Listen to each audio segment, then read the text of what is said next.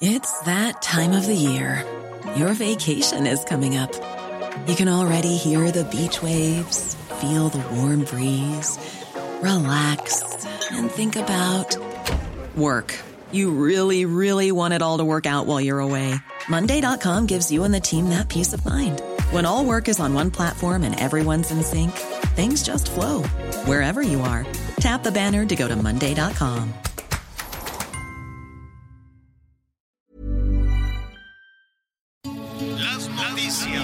¿Cómo le va? Estás a punto de escuchar Yo soy Javier Alatorre. las noticias con Javier Alatorre. La vamos a pasar muy bien.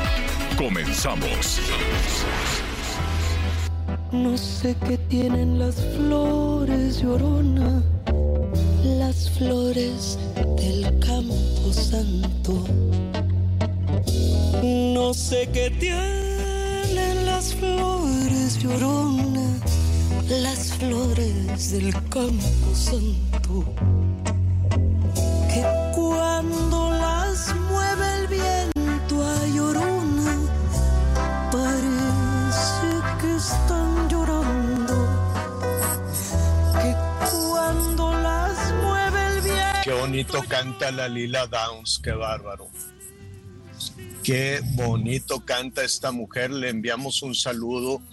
Hace tanto que no platicamos con ella. La, la pasó, bueno, seguramente le, le puso le puso un altar muy bonito ahí a, a su marido. Ah, cómo le pesó a Lila eh, la, la muerte de su marido. Te enviamos un, un saludo. Qué bonita versión de la yo.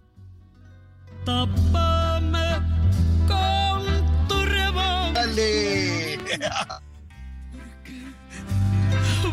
Y le subieron allá el volumen muchísimo. Bueno, ya ve cómo son estas cosas. Oiga, qué gusto me da saludarlo, que nos acompañe. Vamos a terminando la mañana, ya vamos eh, iniciando la tarde. Que por cierto, saludos a nuestros amigos allá en el norte. Estamos con el Frente Frío número 8. Va, va a bajar la temperatura un poquito, nada, nada extraordinario. Es normal, es el Frente Frío. Entonces, eh, es el frente frío, pero sí, es el frente frío, pero pues nada, nada del otro mundo. Bueno, muy bien. A ver, eh, la semana de difuntos, el día de difuntos, los difuntitos hoy, con esos altares tan bonitos para los muertos chiquitos, los, eh, los santitos, los difuntitos. Este, y pues es algo muy arraigado en nuestro país, algo que no requiere mayor explicación. Hoy los altares para los chiquitos, para los eh, muertos chiquitos que han dejado el mundo, pues han dejado, ¿no? Mañana para los difuntos eh, mayores, estos días, pues regresan en la memoria, regresan en, en- en el recuerdo, ¿no? Regresan en el espíritu, si usted quiere, a visitarnos. Es una tradición ancestral, evidentemente es una tradición ancestral, una, eh, una fusión eh, de, de las, eh, del, el origen de, del Día de Muertos, pues bueno, lo podemos encontrar desde la época prehispánica, como los difuntos pues cruzaban el Mictlán, pero también en esta fusión eh, de la tradición eh, católica de los fieles de los fieles difuntos que se originó pues hace muchísimos años también. Eh, eran unos monjes eh, benedictinos los que establecieron esta esta tradición también de los fieles difuntos en diferentes partes del mundo de diferentes formas. Es como honramos el cariño honramos la memoria y y es la manera que tenemos los mexicanos de acordarnos de nuestros unos pequeñitos con lo que se pueda, ¿no?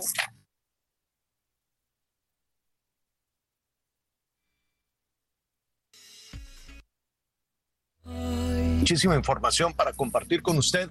Déjeme saludar antes a mi compañero Miguel Aquino. ¿Cómo estás, Miguelón? Hola Javier, ¿cómo estás? Muy buenos días. Buenos días también a todos nuestros amigos que nos acompañan prácticamente desde la zona de Baja California hasta Mérida y por supuesto a todos nuestros amigos de los Estados Unidos. Fíjate que ayer estuvimos recibiendo muchas llamadas precisamente de nuestros amigos de la Unión Americana, preocupados, preocupados por lo que está sucediendo en la zona de Acapulco, porque tienen familiares, porque tienen amigos que viajaron o que también viven en ese lugar y pues a través de las diferentes plataformas ahí les estaremos proporcionando también toda la, toda la información. Y pues un saludo, por supuesto, a nuestros amigos en el estado de Guerrero. Sabemos que ya está recuperando la señal, sabemos que ya muchos nos están escuchando y pues desde aquí nuestra solidaridad y decirles que no están solos y que a pesar de todo, bueno, pues siempre sale el sol, Señor.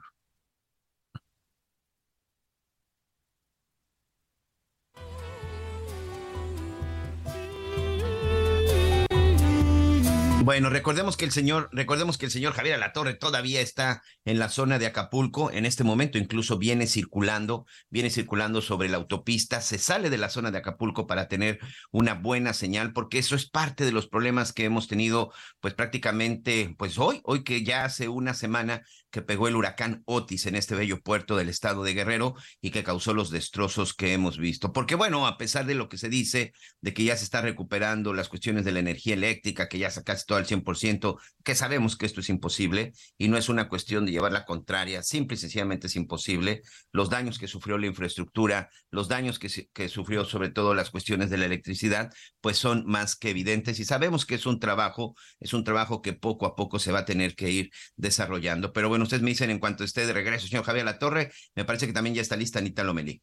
Claro que sí, Miguel, pues aquí, eh, por supuesto, muy, muy pendiente de todo lo que sucede. La verdad es que no podemos dejar de pensar eh, en, Acapulco y en lo que pues está sucediendo con, con la gente. Eh, si hoy puede usted con un poquito, ¿no? A lo mejor dinero, a lo mejor tres bolsas de arroz, va haciendo su ronchita el fin de semana, vamos y la dejamos a los centros de acopio, todo, todo suma.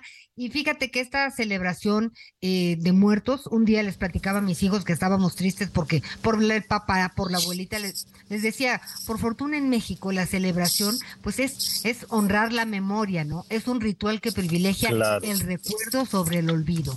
Y pues bueno, vamos a estar tristes, pero pendientes, ¿no, Javier?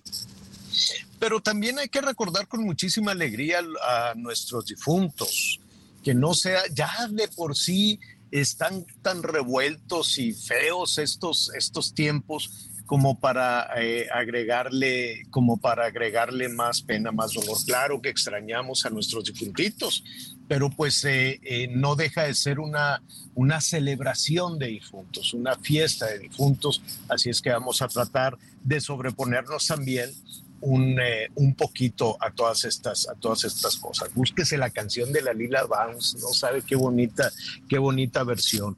Y bueno, pues vamos a retomar. Hay muchísimas eh, novedades, eh, desde luego en el tema en el tema de, de, Acapulco, tómelo con pincitas, ¿eh? todo lo que todo lo que diga el gobierno. Yo la verdad le tengo tantas tantas reservas, cada vez más reservas, pues porque los gobiernos de cualquier nivel pueden decir lo que sea y si quieren dicen y si no no dicen, total, no no les pasa absolutamente nada, no hay nada que los obligue, ya no hay nada, ya no hay nada, entonces pues si les da la gana hablan y si no pues también. ¿No? Entonces eh, nos quedamos eh, un poquito, un poquito perdidos, un poquito ahí en, en, en, la misma. Y mire, esto se lo comento porque traen una candanga con este que si hay tantos desaparecidos, pero que, que sí que lo van cambiando y que siempre sí, que siempre no. Me queda muy claro que es muy difícil reportar a una persona desaparecida en, eh, ¿cómo se dice? En, pues no nada más en Acapulco, acuérdese que esto también afectó a diferentes comunidades. Y me temo, Anita Miguel, amigos, que nunca nos vamos a enterar em, eh, a, ciencia cierta, nunca nos vamos a enterar al 100% de eh, las víctimas que dejara este huracán, porque Pues porque el gobierno no va a querer decirlo jamás y va a querer minimizar y van a insistir en eso de que no, los reporteros son una bola de mentirosos y a ver, como que por qué vamos a decir mentiras. No sabe qué pena me da, qué dolor me da después de ver el esfuerzo, el, el, esfuerzo enorme que hacen mis compañeras reporteras y reporteros, no solo de, de Azteca, del Heraldo, de todos los medios de comunicación y que les, y que les restrieguen en la cara que, que es mentira. Me, me, da mucho coraje y me da mucha pena tener una, una situación de esa naturaleza donde después de todo ese esfuerzo te digan que eres un mentiroso. Es muy injusto, es verdaderamente injusto. ¿Qué quiere el gobierno? Pues que no hubiera pasado nada, claro pues todos hubiésemos querido que no hubiera pasado nada, pero de ahí a torcer las cosas de que, ay, no, sí, qué bonito, qué bonitos son los gobernantes, y miren qué chulos, repreciosos. No, no, está de la fregada Acapulco y no se va a recuperar para la Navidad. No, falta muchísimo. Me da muchísimo coraje que desde la Ciudad de México se quieran torcer las cosas y que desde la Ciudad de México se quiera plantear una situación distinta que no lo es. No, ya relájense, tranquilícense, ya tómense un tecito de tila. Esa es la realidad de nuestro país. Nuestro país creció la pobreza, no se avanzó en la pobreza, no se avanzó en la educación. La inseguridad está de la refregada. Pero si queremos seguir pintando ese país bonito y jajaja, jijiji, pues no. Y sí, vamos a las elecciones todos a gastar dinero. Órale, a repartir el dinero para que voten por mí. ¿De quién es ese dinero? No es tuyo. Pero bueno, ese es, eso, eso, es lo, eso es lo que tenemos.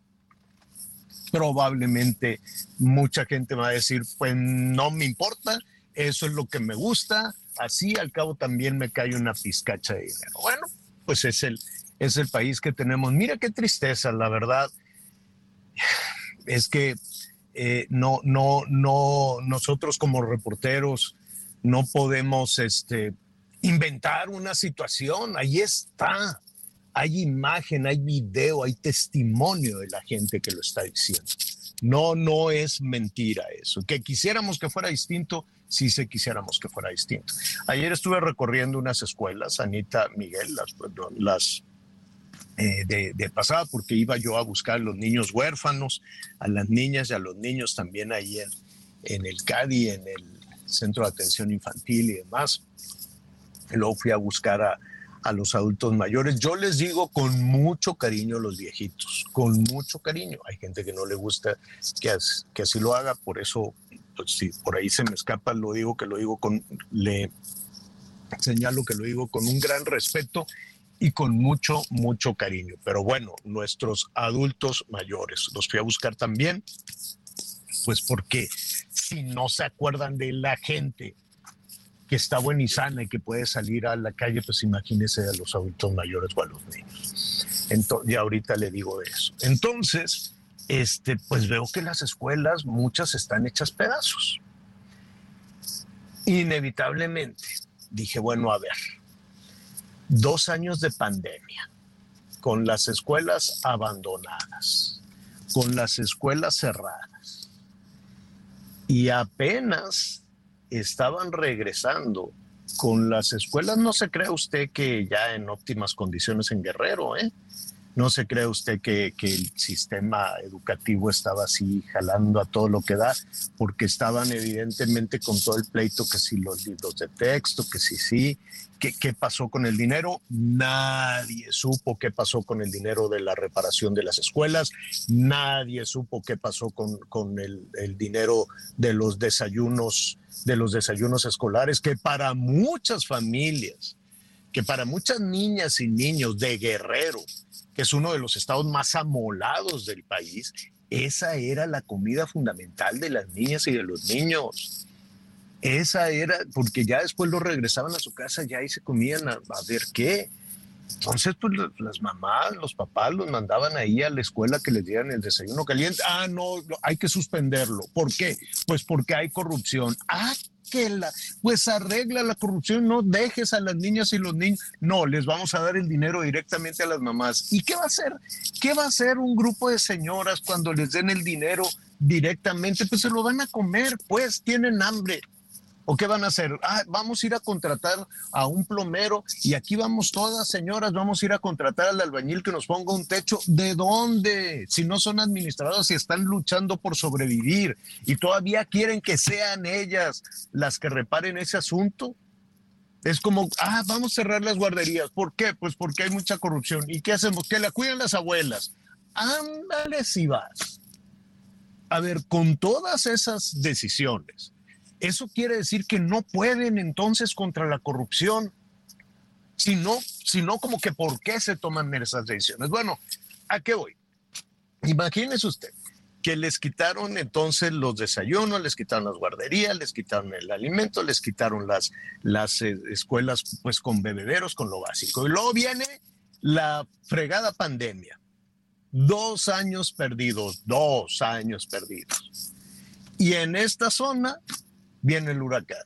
¿Y como para cuándo le gusta a usted que van a reparar esa escuela? ¿Que de, dónde va a llegar el dinero para poner los vidrios, las mesitas, este, luz eléctrica, un ventilador? Va a tardar un buen rato y luego que no, que la asamblea de los maestros, de la mano de quién sabe qué, y luego, pues no, pues ya las vacaciones, no, pues luego, pues ya no, pues el fin de año, no, pues es que ya, ya como ya viene las Navidad y luego, pues los, Reyes, ¿y qué creen? Nada, pues ya se nos adelantó la Semana Santa y anda, vete a la fregada la educación otro año, otro año. A ver, estas niñas, estos niños que tenían que haber entrado a primero de primaria, perdieron dos años y sin, y, sin lo básico, ah, no, pues ya están en tercero. ¿Cómo que ya están en tercero? Sí, porque así y hacemos como que nada pasó. Hacemos como que nada pasó y ya están en tercero. Ah, pues vino el huracán y se jodió la escuela y no sé qué. Ah, no, pues ya están en cuarto. Así nada más. Esa es la herramienta fundamental y estamos pensando en, en, conservadores y en opositores y en fifís y en quién sabe qué tanta cosa, en lugar de estar pensando en lo importante, ¿qué vamos a hacer con esas niñas, con esos niños? ¿Qué vamos a hacer con ellos? ¿Qué herramientas tienen? Y no quiero estigmatizar a los niños de Guerrero o a los de Chiapas o a los de la ciudad, a los que sea tenemos un enorme problema que no queremos ver por estar pensando en las fregadas elecciones. No queremos ver absolutamente nada por estar que si me quieren, pero no me quieren, que si perdí la popularidad, que si gané la, que si Morena, que si se agarran de la greña, que si ya están divididos en la Ciudad de México, o sea, están divididos en Campeche, que, a ver, entonces, ¿cómo va a estar la cosa? Vamos a hacer como que nada pasa. Bueno, pues hagamos como que nada pasa y hablemos todos como si fuéramos anuncio de gobierno. Ya ve que los anuncios esos, este, esos feos de gobierno, entonces hagamos la vida como los anuncios de gobierno y ya supongamos que nada pasa. Y dejemos a Acapulco abandonado y dejemos a Zacatecas abandonada a la sequía y a la inseguridad y olvidémonos de los 100 mil desaparecidos o no sé cuántos son. Y olvidémonos también de los 100 personas que matan todos los días. ¿O qué vamos a hacer? No, ahora resulta que todo es mentira. La verdad es que me da mucha tristeza, porque yo sí he visto el esfuerzo que han hecho los medios de comunicación, porque se tiene que trabajar mire, en, las condiciones de un damnificado. ¿No cree usted que una reportera del Heraldo, que una reportera de Televisa, de, imagen de Azteca, de la prensa, ¿no cree usted que, que, ay, sí, qué a gusto? No, hombre, tampoco tienen agua, tampoco tienen baño. Las compañeras reporteras se la han rifado durísimo para que entonces unos, unos señores sentados ahí en el Palacio Nacional le hagan loas al jefe del Ejecutivo y, esos, y ellos tengan la credibilidad. Bueno, pues cada quien usted, como siempre, ah, que me están regañando que porque le estoy pegando a mi micrófono, pues es que me enojé, pero ya no, ya no, ya se me pasó. No, ya se me pasó. Nada, traía buche, traía buche porque sí me parece de una insensibilidad brutal. Nadie, ningún medio de comunicación, ni se están confabulando, ni no nada más reporta lo que hay y eso es todo. Y mire, yo no voy a hacer coraje, nada más tenía ganas, un poquito. Y es que, y es que de pronto cuando, cuando escuchas el discurso en la mañanera, que hoy nuevamente, bueno, pues fue sobre los medios, por cierto, nuestro compañero Irving Pineda de TV Azteca, que ya regresó de la, de la cobertura, hoy tomó el micrófono y pues le hizo una serie de preguntas y por supuesto que sin más ni más, pues el presidente aprovechó para decir nuevamente que una cosa es lo que dicen los medios y otra cosa es la realidad y empezó a hablar de lo que según él dice no se ha, no se ha mostrado. Pero bueno, pues ahí están las imágenes y sobre todo, pues ahí están los testimonios de pues la gente. qué pena. Mira, pues cada quien, ¿no? Cada quien sus canicas. me queda muy claro que los políticos están interesados en otra cosa y los ciudadanos, usted y yo, pues vemos las cosas de otra manera, porque las estamos sufriendo, porque yo no creo que ningún funcionario de gobierno federal o estatal se, se hubiese quedado sin tomar agua en una semana. No creo, ninguno. O sin darse un regaderazo, ninguno. O sin un, plato de sopa, ninguno. Entonces, cuando tienes esos privilegios, pues claro que ves la vida de otra forma. Y desde un escritorio dices, a mí se me hace que los medios son unos hijos de la... No, ah, bueno, pues, pues sí, cada quien ve las cosas de, de donde le, le, acomoda. 55 14 90 40 12, 55 14 90 40 12. Anita Lomelí, no te saludé, no, te, saludé, pero me da mucho gusto que, que estés que, estés también con, nosotros esta, esta tarde. Y mire, nada más déjeme decirle, sí hay grandes eh, eh, discusiones, que si ya va el dinero, que se van a mandar ahí una, una cantidad de dinero. Al ratito vamos a hablar también de los fondos. Ah, yo ya no entendí nada. Primero estaban diciendo que era dinero de los trabajadores, los fideicomiso, el fideicomiso de, de, de, los ministros, pues, ¿cómo se llama? Del Poder Judicial y marcharon y dijeron, pues ahora la ministra Piña dijo, sí, agárralos, agarren el dinero. Entonces, pues no que era de los trabajadores. Oye, pero, me hace que nos estaban piñando también. ¿Con qué tono entendemos esa carta, Javier? ¿Eh? ¿Con qué tono entiendes esa carta? No sé, la leí con un poquito de sarcasmo. Ayer que, por ejemplo, entrevistábamos a uno de los abogados que ya presentó los amparos, decía, a ver, perdón, pero no se puede, porque ellos mismos etiquetaron esos recursos y un dinero que ya viene etiquetado, etiquetado, amigo, significa que desde su origen los diputados dicen, pero igual y le este solo sí o sí se ocupa para esto. Pero tú crees que así le hacen? hombre, está etiquetado, le quitan la etiqueta. El dinero se lo gasta en lo que les da la gana. Si no, ahí está la nueva auditoría del nuevo resultado de la auditoría superior de la federación, ¿eh? En el 2022 el gobierno tiene que comprobar más de 7 mil millones de pesos que no se sabe de, este, en qué se lo gastaron. Y sabes mucho dinero de este también, de dónde sale Javier, de estas becas de jóvenes construyendo el futuro. La Auditoría Superior de la Federación encontró que eh, algunos funcionarios que no son tan jóvenes y que están trabajando, ¿qué crees que recibían parte de esas becas? que se frega, pues sí, claro, se agarraron el dinero. Oiga, a ver, rápidamente, fíjese que, bueno, pues que van a mandar esos 15 mil millones y que hay 60 mil millones, que no sé a quién le van a quitar 60 mil millones de un presupuesto que ya estaba ejecutado prácticamente este, pues a ver, no, no sé a quién le quiten. Y luego la Ana Gabriela Guevara dijo, oigan, ya ve que los deportistas mexicanos les fue muy bien ahora en los, ¿cómo se llaman? Los panamericanos, ¿no? Entonces les dan un bono, les dan un premio. Entonces salió Ana Gabriela y dijo, no, no, no, no, el dinero que les íbamos a dar, mejor lo damos para Acapulco. Ándale si va, si tú crees que les va a llegar. Pero en fin, habrá que ver también qué piensan los, los deportistas. Yo, eh, miren, yo en lugar de quitarle a los deportistas, en lugar de quitarle a los deportistas su premio, se lo quito a los partidos políticos. Tienen 10 mil millones. A ver, que se 30 mochen. 30 mil millones nos va a costar la elección del próximo año, señor. Tren- 35 mil más o menos, son 24 mil para el INE, 10 mil para los partidos. Pues ya de ahí tienen la mitad que dijo eh, el presidente. ¿Usted a quién le quitaría el dinero?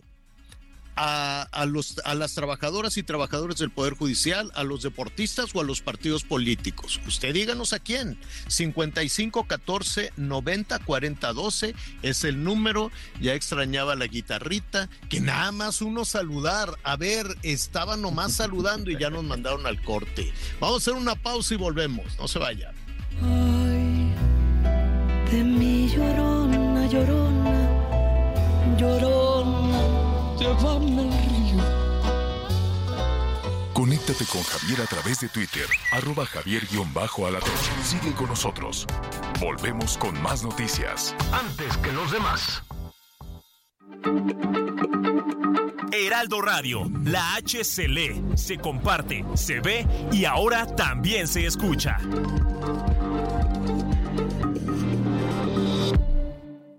Todavía hay más información. Continuamos. Las noticias en resumen. Al menos cuatro muertos y dos heridos fue el saldo que dejó una balacera en el mercado Morelos de la ciudad de Puebla. De acuerdo con testigos, se trató de una pugna entre grupos delincuenciales por liderar el narcomenudeo en dicha zona. En Morelos detuvieron a Homero Fuentes Ayala, coordinador administrativo de la Fiscalía del Estado, por los delitos de ejercicio abusivo de funciones, delitos cometidos por servidores públicos y coalición. Este hombre será trasladado al penal estatal de Atlacholoaya. La llamada rodada del terror organizada por motociclistas para celebrar Halloween acabó con saldo rojo en el centro de Guadalajara, Jalisco. Esto luego de que una moto fue embestida por un vehículo. El conductor de la moto murió y hubo tres lesionados. En total reportaron al menos 20 motociclistas que derraparon en diferentes puntos del recorrido. Y hoy el dólar se compra en 17 pesos con 37 centavos y se vende en 18 pesos con 39 centavos.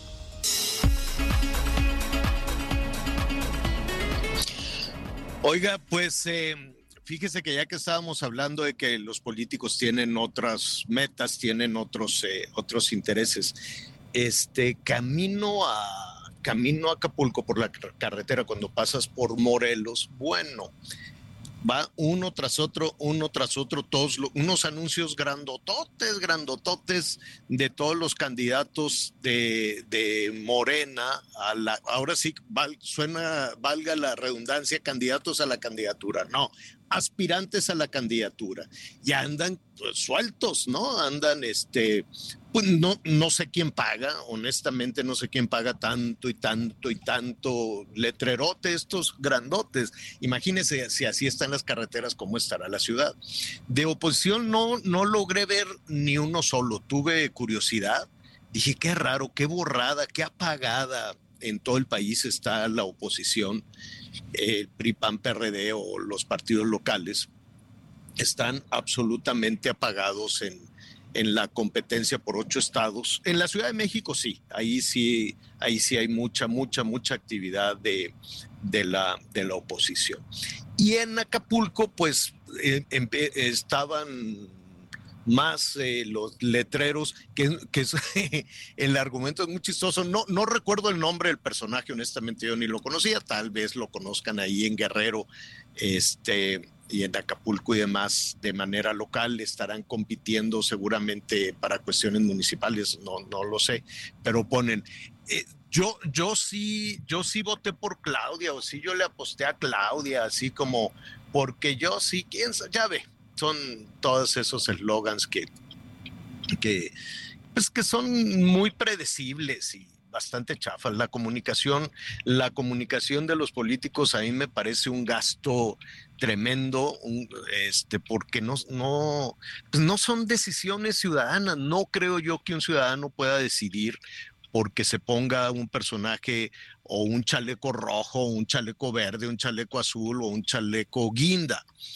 porque pues los eslogans son pues bastante malos y los anuncios de campaña son peores, ¿no? Las campañas son realmente muy, muy malas. Ahora, eh, ¿qué va a pasar con, con Morena? Acuérdese que en Coahuila, pues, pues ahí se dividieron horroroso, dijeron, pues yo pensé que iba yo, y luego pusieron a, a otro y se armó la de Dios es grande. En la Ciudad de México andan pues bravos, andan muy afilados, se están dividiendo diferentes grupos, lo que, los que apoyan a Claudia o a Omar García Harfuch por un lado, y los que apoyan a Clara Brugada con todo un equipo que al parecer está operando, estaría operando tal vez desde, desde Palacio Nacional. No queda muy claro, ¿no? Porque hay pues como muchas, muchas versiones en ese, en ese sentido. ¿Cómo le van a hacer? Pues ya por lo menos patearon el bote 10 días más. Me queda claro que esto de las encuestas es pura piña. Tienen que decidir, ¿no? Y habrá que ver si efectivamente es válido el bastón de mando para decidir quiénes van a ser las candidatas y los candidatos en los gobiernos de los estados, es decir, si la que va a palomear es Claudia o, o el que va a palomear es el presidente, este, o quién, ¿no? Y, sí traen ahí un problema este, severo. En Campeche, por ejemplo, se dieron, se dieron unos moquetazos. Mire, nada más, déjeme decirle, ahí e, eran morenistas en el Congreso local. tenemos ahí un poco, imagínese, primero empezaron con las, con las mentadas de madre ahí en el Congreso local porque pues eh, destituyeron al líder de Morena y se pelearon morenistas contra morenistas. Pero a ver, hay gente que fue a dar al hospital, otros que fueron, que, que los detuvieron, no sé si tienen este fuero o que el fuero, pues ya sabe, sirve en algunas ocasiones, en otros no. Entonces, escuchemos un, un poquitito de, de, cómo se dieron de moquetazos ahí en el Congreso de Campeche. ¡Eh, no, no, no. No, no, no le peguen. No, eso es agresión. No, no. ¡Eh, agresión! No, no no. No.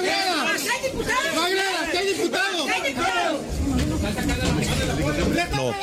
Bueno, entonces hoy amanecieron de, se llevaron a varios al hospital, hoy amanecieron solo ocho que pues, no los pudieron dar de alta por, por, por las lesiones y no nada más las lesiones físicas, yo creo que deben de tener, este, pues también, pues toda, esta, toda esta división, toda esta división política. Dicen que la gobernadora es probable que se, que, que se sume a, a las eh, campañas presidenciales. Bueno, eso es lo que dicen. José Antonio Crespo es analista político y me da muchísimo gusto eh, saludarlo. José Antonio, ¿cómo estás? Qué gusto saludarte. Muy buenas tardes. ¿Qué tal? Muy bien, gracias. Oye, José Antonio, ¿cuál es tu percepción de, eh, de vaya, de lo que está sucediendo en Morena, y, y, no sé si sea muy aventurado hacer un pronóstico a lo que pase el día 10, lo que pase, lo que suceda dentro de 10 días, que Morena anuncie su, su decisión de quiénes serán sus candidatas y candidatos. No, pues lo que se refleja en Morena es lo que pues hemos dicho mucha gente desde hace mucho tiempo, pero que ellos niegan, que es un partido como cualquier otro. Entonces, eh, pues igual la disputa por el poder se da al interior primero, después es con los demás partidos, pero primero hay una disputa interna por el poder, igual que en todos los partidos. Entonces se pueden generar eh, rivalidades, golpes, eh, desacuerdos, trampas o denuncias de trampas eh, López Obrador cuando fundó este partido decía, aquí va a ser pura gente que real nada más esté pensando en el bienestar del país, no en los cargos, no en el poder. Bueno, pues era parte de la utopía que él ofreció, pero sabemos que Morena es como los demás partidos. Ahora, eh, en este proceso de selección de candidatos, pues ya vimos lo que seguramente va a ser una ruptura de Marcelo Ebrard. No sabemos qué tanto daño le va a hacer a Morena creo yo que no tanto. Falta ver en los demás estados también. Eh, algunos eh, aceptarán el resultado. Ya lo vimos el año pasado también, bueno, este año, en Coahuila, que también hay una ruptura. No estuvieron, no estuvo uno de los aspirantes conforme con el resultado y con el proceso. Entonces, pues vamos a ver qué tanto daño le hace esto a Morena. Eh, en el Distrito Federal lo veo complicado No sé, la decisión, tengo la impresión de que la decisión va a ser en favor de Brugada a partir de lo de las cuotas de género, pero por otro lado, pues Harfuch es el que está arriba en las encuestas, incluso en las de Morena. Entonces no sé si eso va a generar una ruptura o no. Pero al revés, si quedara Harfuch, tiene tanta oposición dentro del propio Morena en la capital que no estoy seguro cómo reaccionarían mucha gente. O sea, si se está enfrentando Morena, pues a algo que, que, no se había enfrentado antes, que es esta disputa por el poder interna, y puede haber rupturas, sí, eh, en algunos casos, en otros no. ¿Y qué tan grave va a ser esto? Pues es lo que estaremos viendo en los próximos días. Eh, de hecho, el líder de Morena había dicho, Mario Delgado había dicho que iban a tratar de evitar, palabras más, palabras menos, a tratar de evitar toda la ruptura de, de Coahuila. Lo que no dijo es cómo, cómo, cómo, digo, no creo que sea... Eh, ya ves cuando hubo esta eh, reunión ahí en este restaurante, en este negocio a un lado del Palacio Nacional, y entonces este, sale el jefe del Ejecutivo muy contento, ya está todo planchado, están todos conformes y todos van a estar de acuerdo y los que pierdan se van a abrazar, y pues claro que no. Esos son, eh, me queda claro, los, eh, los, los buenos propósitos. En ese momento, recuerdo, que de alguna manera como premio de consolación se les había dicho y los que pierdan van a formar parte del gabinete y uno va a ser secretario de esto, uno va a ser secretario del otro, cuando pues no olvidemos que los presidentes en México tienen un poder brutal, ¿no? Y nadie y no iban a permitir que, que un expresidente decidiera eh, las cuotas políticas o la conformación de su propio equipo, de su propio gabinete. Yo pensé eso en ese, en ese momento. ¿Es así, José Antonio, como, como el líder de Morena, Morena, Claudia o el jefe del Ejecutivo, el presidente, tratarían de negociar con todos los que levantaron la mano? Es decir, los que pierdan van a tener qué? ¿Qué, qué, qué les pueden dar de consolación? Bueno, ya lo vimos a nivel de la, la candidatura futura, todavía no es formal a la presidencia, donde López Obrador dijo, bueno, pero los que no ganen, pues se pueden quedar de líderes del Senado, de los diputados, en fin, distintos cargos, eso se puede negociar y a veces aceptan, pero muchas veces cuando ellos consideran que ya eso ya no es eh, suficiente o que les hicieron trampa, como es lo que dice Marcelo Ebrard, pues entonces no basta para la negociación. En algunos casos sí, habrá de todo. Habrá quien diga, bueno, pues me ganaron a la buena, o no me ganaron a la buena, pero me quedo en el partido porque no tengo ninguna otra alternativa fuera del, partido, me conformo con esto, con lo otro. Yo creo que vamos a ver de todo, eh, pero en el caso de cuando se den las rupturas, vamos a ver qué tan graves son para el partido. Desde luego, en términos de imagen, pues se hace daño porque se refleja que pues que es un partido como cualquier otro, ¿no? Que, ellos constantemente han dicho que no, que, que la moral, que la ética, no, hay también eh, el pleito por el poder es igual que en estos partidos. Algunos lo resuelven mejor, también, también vamos a ver problemas, y ya creo que está habiendo problemas, nomás que no, no han salido a la luz, en el frente, entre el PRI, PAN, etcétera. Eh, pero Morena pues es un partido más y entonces eh, veremos algunas rupturas, algunas inconformidades, algunos aceptarán el resultado aunque no les favorezca. Bueno, lo estamos viendo por ejemplo en el caso de a Limón, que no la están dejando, aunque no es una cuestión solo de su partido, eh, competir, ¿no? Entonces estamos viendo este trampas, zancadillas por todos lados, y la pregunta que no la puedo yo responder es eh, qué tantas rupturas va a haber. Se dice, por ejemplo, que Marcelo está esperando a ver quiénes de los demás candidatos a otros cargos se conforman, a lo mejor deciden salirse de Morena y se le suman a su frente. Él, eh, yo creo que lo más probable es que en algunos días sí rompa, eh, es probable que se vaya muy bien ciudadano, pero de todas maneras ha dicho que va a formar su movimiento. Entonces, no sería raro que algunos de los inconformes en los distintos cargos eh, se fueran con Marcelo si no aceptan pues haber perdido. Así es, y eso lo veremos pues en una semana más en 10 días más, si es que no vuelven a patear el bote, ¿no? José Antonio, que diga, bueno, pues total, Pueden, sí, pueden. Como, como, como los tiempos legales todavía faltan, sí podrían, eh, para evitar rupturas, pues tratar de seguir negociando. Es lo que van a tratar de hacer. Lo que pasa es que no siempre se puede, porque los, los que pierden, pues no siempre se conforman con lo que les ofrecen. Y Eh, finalmente, eh, José, Jo- José Antonio, tien- tienes toda la razón, son partidos políticos, ¿no? Se hablaba mucho de que era un movimiento, de que Morena no era un partido.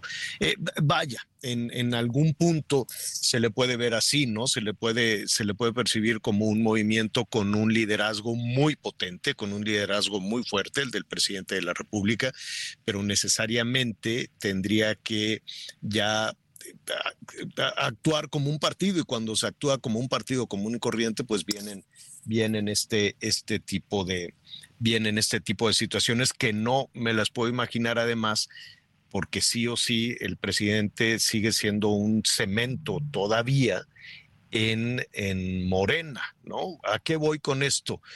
Podría, supongo, y no sería sorpresa, eh, podrían surgir nuevos partidos a partir de una crisis en Morena, ¿no? Pero no de aquí al 24 porque le- los tiempos electorales ya no permiten que surjan partidos ahorita. Sí, no, claro.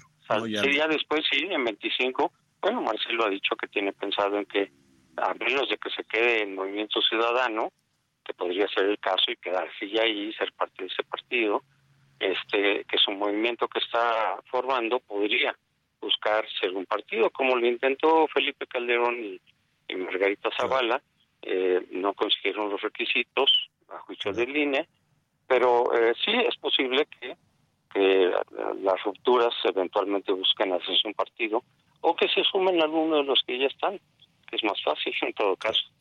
Claro, en todo caso. José Antonio Crespo, te agradecemos muchísimo y si no tienes inconveniente, nos gustaría conocer tu opinión el 10 de noviembre, ¿no? Si efectivamente este, se da a conocer esto. ¿Quién, ¿Quién crees desde tu análisis esto realmente va a ser un tema de encuestas? ¿Va a ser un tema del bastón de mando de Claudia o será una decisión desde Palacio Nacional en el caso de Morena? Puede ser cualquiera de las tres, eso es lo que no sabemos. Lo que sí es muy claro es que no, no, la única opción no es la encuesta. De hecho, ya se ha ido filtrando que la encuesta formal la ganó Harfush y sin embargo han dicho que tienen que ponderar otros elementos, eh, que es desde luego a ver quién, puede ganar más, o si Clara puede ganar de todas maneras como lo sugieren otras encuestas, aunque no esté hasta arriba, pero que de todas maneras podría ganarle a la oposición eh, y generar pues menos descontento del que está generando Harbush. En fin, yo creo que eh, la decisión a lo mejor la toman en acuerdo entre López Obrador y Claudia, tomando en cuenta todos estos elementos, pero tiendo a creer, aunque no estoy seguro, que se va a imponer el criterio del género para dárselo a Clara Brugada y así evitar una mayor ruptura dentro de Morena. Yo creo que si fuera Harfuch, la ruptura y el descontento en Morena sería mayor. Y estamos hablando, digo, por, por el peso de la Ciudad de México, pero a ver qué pasa en Morelos, a ver qué pasa Sí, en Puebla, también, a ver claro, qué pasa en otros ¿no? Estados, sí. En, en los otros ocho estados donde pues no va a caer, no va a caer eh, muy bien esto de sí, tú ganaste, tú eres el más popular, pero eres varón, entonces eh, le vamos a dar la candidatura a esta señora y pues veremos cómo, cómo se reacciona, ¿no? Ya, eso, y, y, vaya, y lo quiero decir con mucha claridad para que no suene a, a un comentario misógino, José Antonio, es una decisión que, que, que toma la autoridad electoral eh, y que entiendo que se tiene que acatar, ¿no? Sí, este, desde luego que sí, pero como hasta ahorita lo han hecho de manera informal, fuera de los tiempos, ya después simplemente lo van a formalizar cuando ya estén los procesos eh, legales, los tiempos legales, pero ahorita pues todo es informales, todo es en realidad un acuerdo tam- también en la oposición, pero eh, en fin, ya después podrán intervenir también las autoridades en ciertos casos. Tienes toda la razón. José Antonio Crespo, analista político, muchísimas gracias. Danos tus redes sociales en X o en X.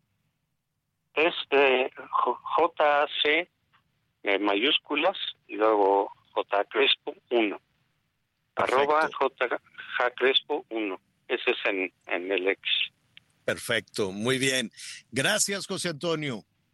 Hasta luego, que les vaya bien. Hasta pronto, hasta pronto. Un abrazo. Pues, pues, este, no sé, no sé qué tan ceritas, qué tan mansitos estén, estén todos. Pues ya ves ahí en Campeche, oye, pero se dieron unas arrastradas pero durísimo. tuvo que, tuvo que intervenir la policía, Javier, tuvo que entrar la policía, que no es cualquier cosa entrar a...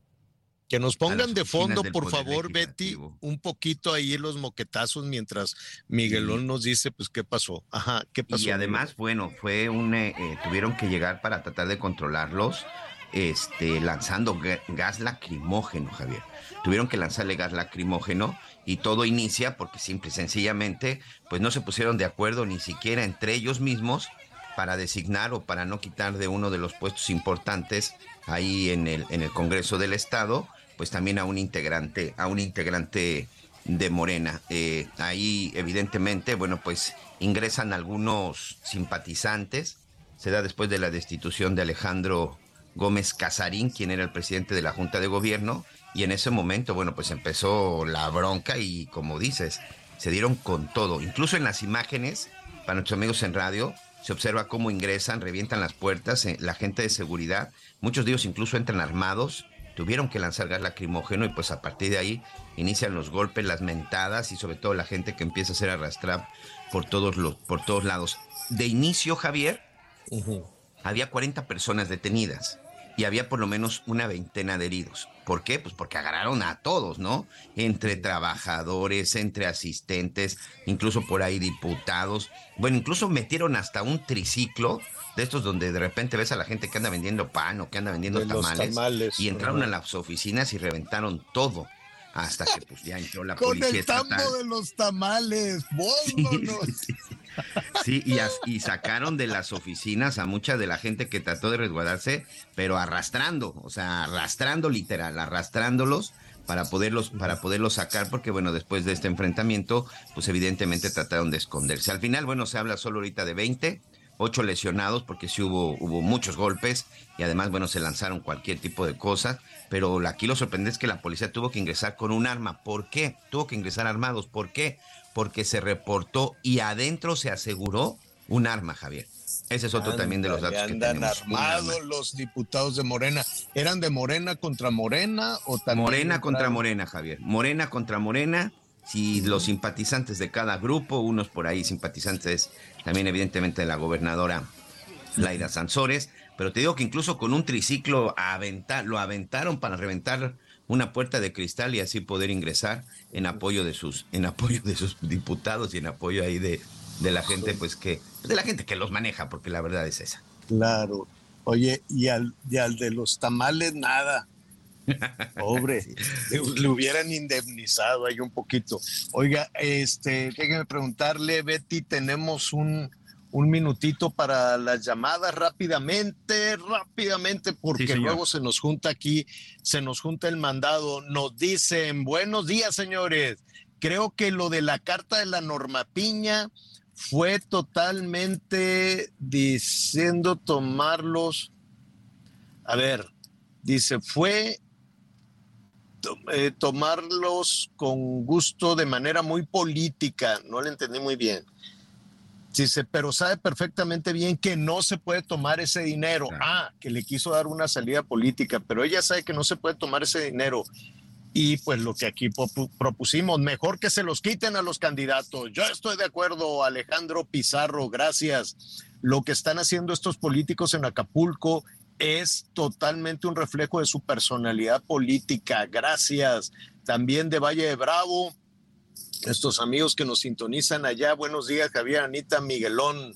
Ahora sí que hagan una consulta para ver a quién le quitan el dinero, ¿no? De acuerdo y hay que promocionar esa consulta en los medios. Pues sí, claro, yo estaría, pero ahora que ya ves que siempre ponen mesitas de consulta, ¿me quieres o no me quieres? ¿no? Ah, que, la, que estos políticos, haz una consulta para ver si me quiere la gente. No, una consulta para ver a quién le quitan el dinero, dice Sergio desde Mérida, Yucatán. Saludos a Mérida, que nos tonizan allá en el Heraldo Radio. Javier, yo les quitaría el dinero a los políticos. Sí, yo también. Dice, lo de las dietas, aguinaldo, bonos que les dan es mucho dinero y a los partidos y a sus programas clientelares de este gobierno como Sembrando Vidas mientras sale de esta situación Guerrero. Muchísimas gracias. Hola Javier, yo opino que le quiten el dinero a los partidos políticos, empezando por Morena, que están haciendo campañas eh, tremendas. Sí, pues yo veo muchos letreros de ellos. Te mando un abrazo a ti, a todo tu equipo, que Dios los bendiga siempre. Gracias, gracias. Y también de Guadalajara nos están hablando. Eh, Miguel Ramírez dice, hola, ¿qué tal? Buen día. Yo opino que se les quite el presupuesto a los partidos. Les voy a decir un poquito más porque ya nos pusieron la malvada guitarrita. Vamos a hacer una pausa y volvemos. Ay, de mi llorona, llorona, llorona, llévame al de mi llorona, llorona, llorona. Conéctate con Miguel Aquino a través de Twitter, arroba Miguel Aquino. Toda la información antes que los demás. Ya volvemos.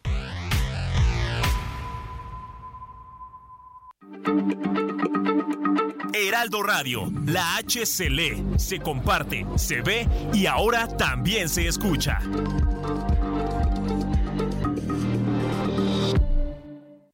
Todavía hay más información. Continuamos.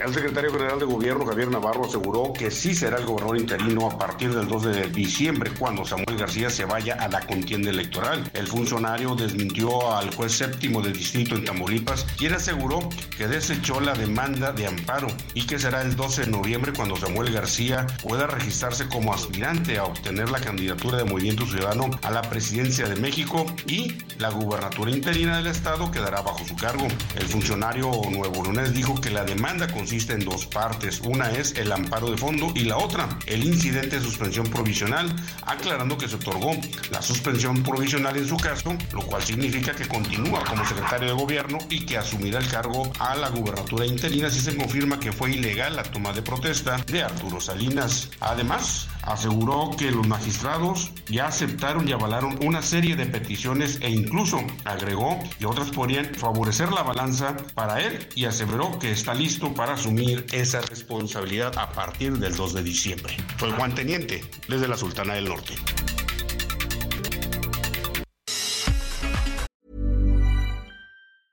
Ready to pop the question? The jewelers at BlueNile.com have got sparkle down to a science with beautiful lab grown diamonds worthy of your most brilliant moments. Their lab grown diamonds are independently graded and guaranteed identical to natural diamonds, and they're ready to ship to your door. Go to BlueNile.com and use promo code LISTEN to get $50 off your purchase of $500 or more. That's code LISTEN at BlueNile.com for $50 off. BlueNile.com code LISTEN.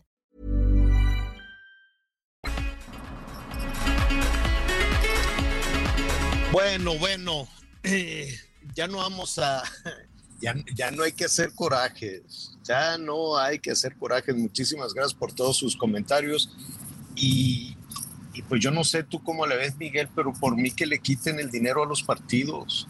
Ya basta con esa gastadera de dinero de elecciones que no es que es que qué dicen es que para los candados la confianza cuesta son procesos muy confiables. Y por que estar metiendo dinero si los ciudadanos los ciudadanos hacemos trampa. Sí, y fíjate, Y que Javier, para que, garantizar- amigos, a- hay un dato, hay un dato interesante. Ya la Secretaría de Hacienda, pues está enviando un comunicado que ya se los compartiremos en nuestras redes sociales. Y estoy aquí revisando precisamente de donde dice el gobierno, el gobierno federal va a destinar 61.313 millones de pesos para la atención de la población afectada. Ojo con estas frases, ojo con este juego, con este juego de palabras. Dice apoyo a las familias de personas fallecidas y desaparecidas por determinar. Pero realmente es dinero que ya estaba destinado. ¿Por qué? Va a adelantar el pago de pensiones y programas para el bienestar y de esto nada más estamos hablando de más de 500 millones de pesos. Ese dinero ya estaba destinado.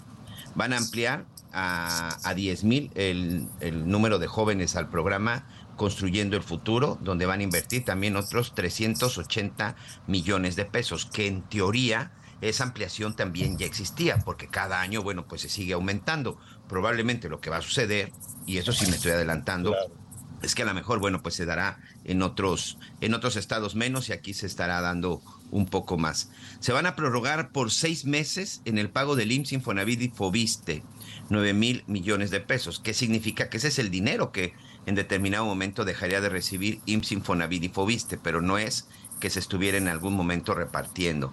Eh, la excesión por el servicio de luz de aquí a enero por 1.352 millones de pesos, entrega de canasta básica, pero también se habla de muchos créditos, créditos a la palabra de financiera para el bienestar, 500 millones de pesos, dinero que finalmente, cuando hablamos de crédito, pues dinero que va a tener que pagar la gente, o sea, no se los están otorgando, les están dando Es un crédito, no regalo. No, no es un regalo, señor. Otorgamiento de créditos sin interés de Nacional Financiera para pequeñas empresas por 1.747 millones. Es un crédito también, que la gente va a recibir el dinero, pero que también ustedes van a tener que pagar. Y también Hacienda va a pagar la mitad de los intereses de los créditos otorgados por la banca comercial a 373 hoteles de Acapulco por 5 mil millones de pesos. Vuelvo a lo mismo los empresarios van a pagar ese crédito y en este caso, pues a lo mejor no todo el interés, pero sí la mitad del interés. Entonces, ojo de repente con ese juego de palabras, ya lo decíamos tú y yo, Javier, No, bueno, ¿y de dónde van a sacar esos 60 mil? Es pura piña. Sí. Pues sin, no había de dónde sacarlo, ni modo que se los quites a los soldados, ya se los diste. Ok, le vas a ir a decir al ejército, regrésame todo el dineral que te di. Porque fíjate, hay otra, hay otra parte en donde dice recuperación de la infraestructura de energía eléctrica por parte de la para ir a CFE. comprar el boleto y subirse al chucu chucu al tren. ¿eh? En- Entonces, pues, a pedir el dinero. Bueno, Sí, evidentemente son de esas, de esas situaciones en donde eh, pues es muy fácil decir el discurso. Ya lo decíamos y lo discutíamos hace rato, Javier, que decían, ¿de dónde vamos a de dónde van a sacar ese dinero? No, pues es un dinero que ya está. Por ejemplo, están sumando hasta lo que le va a costar a la CFE la recuperación de la infraestructura de energía eléctrica. Yo no sé si en determinado momento la CFE pues siempre debería de tener ese bono o regresamos al tema. ¿En dónde está el dinero del Fondem? Claro. O de lo que supuestamente había desaparecido, no había desaparecido, porque de eso sí eso no se habla podría- absolutamente nada. exacto. Mira, si le rascamos entre la robadera del, de, de Segalmex, el dinero del Fonden,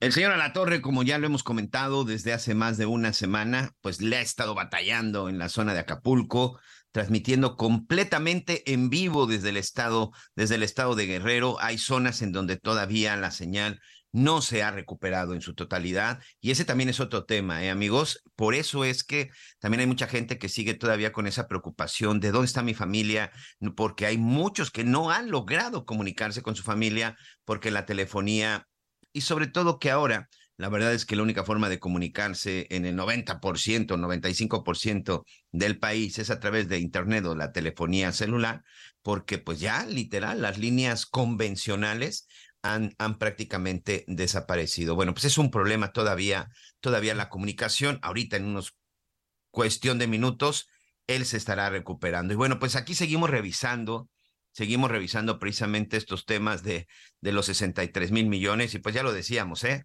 No, no, no, no es que vayan a quitar de algún lado, simple y sencillamente están juntando lo que ya se tenía, lo que ya se tenía previsto. Pero bueno, aquí lo importante es no, en una situación extraordinaria se necesita una inversión extraordinaria. Pero bueno, 1 de noviembre, hoy sin duda uno de los días importantes en nuestro país con nuestra cultura y y pues nos llena, nos llena, nos llena de emoción y también de orgullo Enrique Ortiz, escritor y divulgador cultural. El Día de Muertos en México sin duda es único y reconocido a nivel mundial. ¿Cómo estás, Enrique? Sabemos que además en estos días tú también tienes mucho, mucho trabajo y doblemente te doy las gracias por tomarnos la llamada.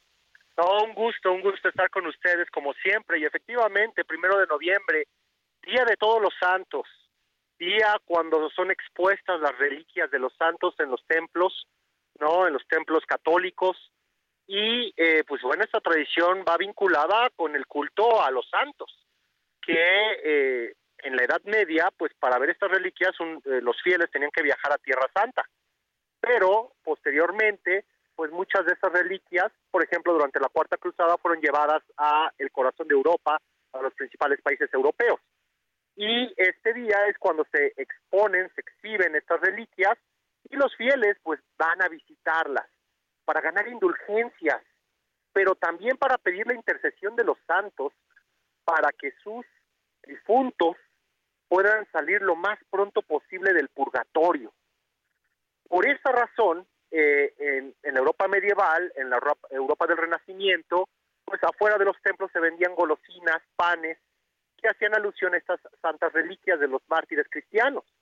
La gente los compraba, las llevaba a misa, las bendecía, posteriormente las llevaban a su casa y las colocaban en el altar familiar, donde estaba la estampa del santo, el crucifijo, el cirio, y ahí se colocaban estos panes con, forma de círculo o de omega, eh, estos catafalcos, estos esqueletos, hechos de pasta de almendras, hechos de azúcar, y bueno, ¿por qué? Porque reitero, se le pedía a los santos la intercesión, su divina intercesión, para que nuestros difuntos salieran lo, lo más pronto posible de lo que era el purgatorio. Por eso precisamente el 2 de noviembre es el día de los fieles difuntos, ¿no? De los fieles católicos, de los fieles cristianos, aquellos que creen en esta fe. Y bueno, eh, es evidente que toda este, eh, esta creencia, que en gran medida pues, es de origen europeo, eh, llega a estas tierras pues con la conquista eh, a partir de 1519 que llega Hernán Cortés y eh, posteriormente pues se va mezclando, se va va cambiando sus rasgos y pero esa es la esencia de Día de Muertos. Claro.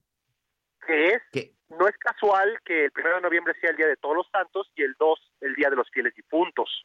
Es un tema de, de intercesión divina y del purgatorio.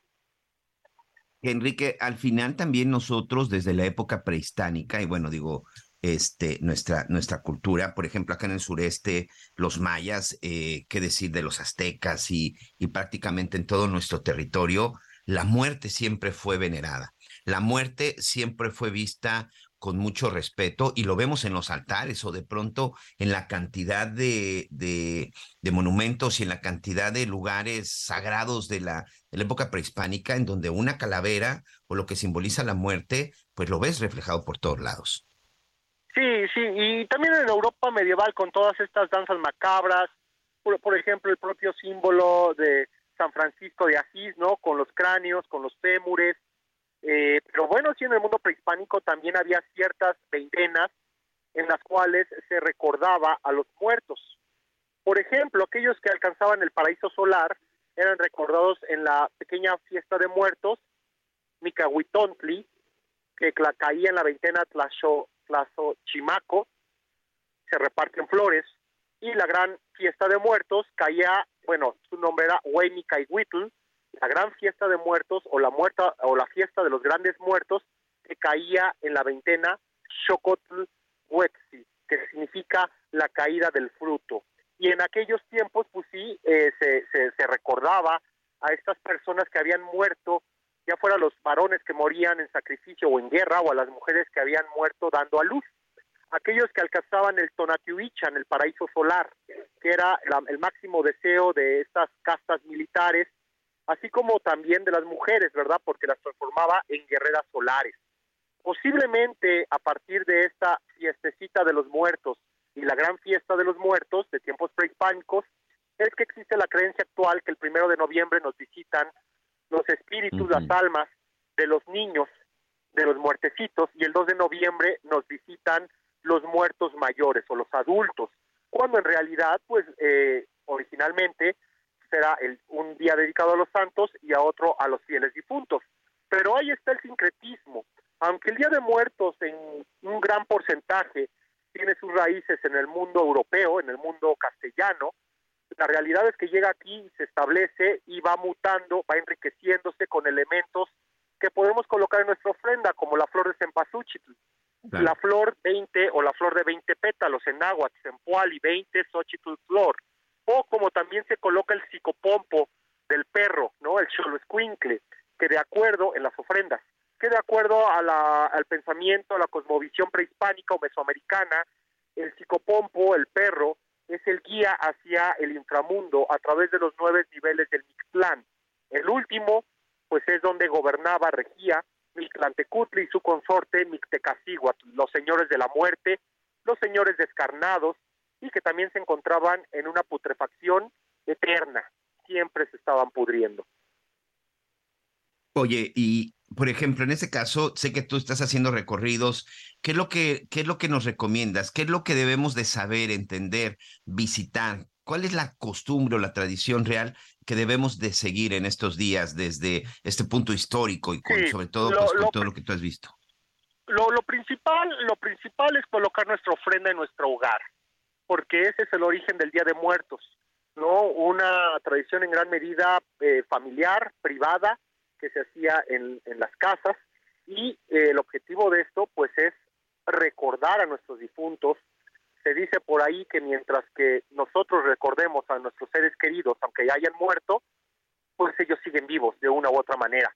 La muerte no los alcanza en un sentido metafórico, ¿verdad? Esa es la esencia del Día de Muertos, recordar a nuestros difuntos, no solamente a nuestros familiares y amigos, también podemos hablar de nuestras mascotas, ¿no? Que se cree que nos visitan el 27 de octubre.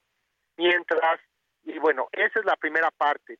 La segunda parte, eh, yo creo que pues también, como ha ido cambiando esta tradición, pues también, ¿por qué no caminar por el centro histórico y ver la primera representación y única, bueno, la más importante, la primera, de la Catrina, pintada por Diego Rivera en 1947 en el Hotel del Prado para el restaurante Versalles, que se encuentra en el Museo Mural eh, Diego Rivera, eh, eh, aquí en la Alameda Central. También, ¿por qué no ir al Centro Cultural Banamex Palacio de Iturbide para ver una magnífica ofrenda llena de artesanías mexicanas? Y, ¿por qué no también recordar a uno de los caudillos de la Revolución con esta magna representación de un centauro en huesos, imaginemos eso, con el uniforme de la División del Norte y con los rasgos de Pancho Villa? Esto en el Zócalo, ¿no? Visitemos este campamento villista de muertos ¿no? Donde están haciendo tortillas, donde están eh, cargando las armas, la artillería y donde está este gran centauro de Pancho Villa. También están las poblaciones eh, aledañas a la Ciudad de México, eh, como Xochimilco, Mixquic, toda esta, esta tradición de visitar los panteones, ¿verdad? Y comer y tomar en la tumba y compartir estos alimentos pues con nuestros muertos que están ahí enterrados a dos metros de profundidad. Otras regiones del país pues también tienen muchas tradiciones, ¿no? Por ejemplo, como el Panteón de eh, Pomuche en Campeche, donde desde el 28, 25 de octubre empiezan, sacan los huesos de las tumbas, los mayas de Campeche y empiezan a limpiarlos, a limpiarlos, a consentirlos, para colocarlos finalmente en mantillas con su nombre bordado. Muchas tradiciones a lo largo de nuestro país porque esta es la tradición mm, eh, popular con mayor antigüedad y que más disfrutamos los mexicanos. Sí, y fíjate, por ejemplo, te saludo desde el sureste del país, en la zona de Quintana Roo. En estos días se ha sentido ya una presencia eh, importante, una llegada importante tanto de turismo nacional como extranjero, porque precisamente aquí que todavía pues tiene una fuerza por fortuna, muy, muy fuerte eh, la cultura maya. Muchos vienen a, ver precisamente todas estas tradiciones, vienen muchos precisamente a ver cómo en Quintana Roo, no solamente la cuestión de este mar precioso que tenemos del Caribe, sino todavía cómo la cultura maya está celebrando y recordando los santos difuntos. Sí, en efecto, ¿no? En muchas regiones. También está, por ejemplo, la región lacustre de Michoacán, ¿no? Eh, también eh, ahí, pues, eh, el fervor el amor que la gente eh, le pone, el esfuerzo, esta tradición popular es significativa, es relevante, un lugar pues muy padre para visitar en estas fechas, todo lo que es la región lacustre de Michoacán, la propia Morelia, eh, Puebla, y bueno, los centros culturales, los museos de aquí de la Ciudad de México colocan sus ofrendas, eh, pues invito a las personas que nos escuchan a que caminen, a que hagan un paseo, ¿no? Y que se integren a esta, la gran tradición de los mexicanos, a la gran tradición popular de los mexicanos. Así es, pues es parte de este, pues de esta tradición y la verdad es que muy orgullosos porque vemos, hoy veía por ejemplo unas imágenes en el Rockefeller Center en Nueva York, estos altares hermosos de con flor de cempasúchil en la zona de París, en Madrid, eh, México presente siempre el Día de Muertos y con ese reconocimiento mundial. Efectivamente, ¿no? Y que bueno, todo esto se ha potencializado por algunas películas, por ahí Coco, por ahí la película del 007, pues que esa película del 007, James Bond, nos guste o no nos guste, pues puso su granito de arena en esta longeva tradición, pues ya que a partir de estas escenas que grabaron en Día de Muertos aquí en la Ciudad de México, pues comenzó a realizarse los desfiles, estos magnos desfiles, ¿verdad? Con grandes esqueletos, con grandes catrinas, con eh, eh, eh, mujeres vestidas cubiertas de flores de cempasúchil, y bueno, es parte de una tradición que va cambiando con el paso de los años. Así es. Sé que estás ocupado y doblemente te agradezco. Sé que estás precisamente en estos recorridos. Así que te mandamos un abrazo, un abrazo y un saludo por parte de Javier Latorre, que como bien sabes, está ahí en la zona de Acapulco. Y bueno, se nos cortó la comunicación, pero como siempre, muchas gracias, Enrique. No, siempre es un gusto estar con ustedes. Un abrazo para ustedes y también que se cuide mucho, Javier. Así es, Enrique, Enrique Ortiz, escritor y divulgador cultural. Le recomiendo que lo siga, recomiendo que le siga en sus redes, en sus redes sociales, porque es muy interesante, muy interesante. Y por supuesto, siempre, pues es muy rico, es muy, apetitoso conocer parte, parte de nuestra historia. Y sí, la verdad es que la celebración del Día de Muertos en México es una tradición que perdura, pero que además sigue creciendo. Y a mí me da mucho gusto y, creo que tiene mucha razón Enrique cuando dice que a partir de algunas películas a nivel internacional, películas pues, de, de, de Hollywood sobre todo, se, se, toca este tema, por ejemplo, la de Disney, la de Coco, esta película extraordinaria, en lo personal, una, de, una película que, que a mí me gusta, me gustó mucho. No tiene que ser uno niño, ¿verdad?, para poder disfrutar esta película. Y de pronto lo ve y es uno de los principales atractivos que tiene Disney, incluso en, no solo en México, apenas en la Ciudad de México, ya ven que hubo un festival especial en donde se volvió a retransmitir la película de Coco, pero también en Estados Unidos, gracias a, a este tipo de cosas que también aquí pues llega el momento de la reflexión. Gracias a que en otras partes del mundo admiran, respetan y sobre todo enaltecen las tradiciones mexicanas como el Día de Muertos, pues hoy más que nunca esa, esa, esa tradición sigue muy fuerte. A mí me da mucho gusto porque ya no tiene nada que ver con estos asuntos de Halloween, porque seguramente usted todavía se 10, 15 o 20 años, batallábamos mucho porque nuestros chavos, nuestros jóvenes decían, ay, es que voy a ir al Halloween, es que tengo que hacer un Halloween. Y de repente veía usted los disfraces y pues eran disfraces que ni siquiera eran alusivos al, al Día de Muertos. Hoy me parece que la situación es distinta. Ayer, por ejemplo, aquí en la zona de Quintana Roo, que empezaron ya los festejos del Día de Muertos, pues usted sí ya veía y sobre todo Catrinas, una cantidad de Catrinas impresionantes unas más espectaculares que otras, con unos maquillajes, este, pues la verdad, muy bonitos, muy alusivos y sobre todo muy, muy, este, muy coloridos. Eso me parece que es muy importante que nuestros chavos, que nuestros jóvenes entiendan esa parte de la tradición, que la respeten, porque me parece que eso también es una de las cosas fundamentales que tenemos que enseñarles y que tenemos que inculcarles, que esto no se vea solo como una fiesta, no solamente como un tema de salir a pedir dulces, sino también que sea como una cuestión de una tradición, que sea parte de nuestra cultura. La muerte finalmente, amigos, es parte de la vida. La muerte finalmente es algo en lo que coincidimos todos los seres humanos.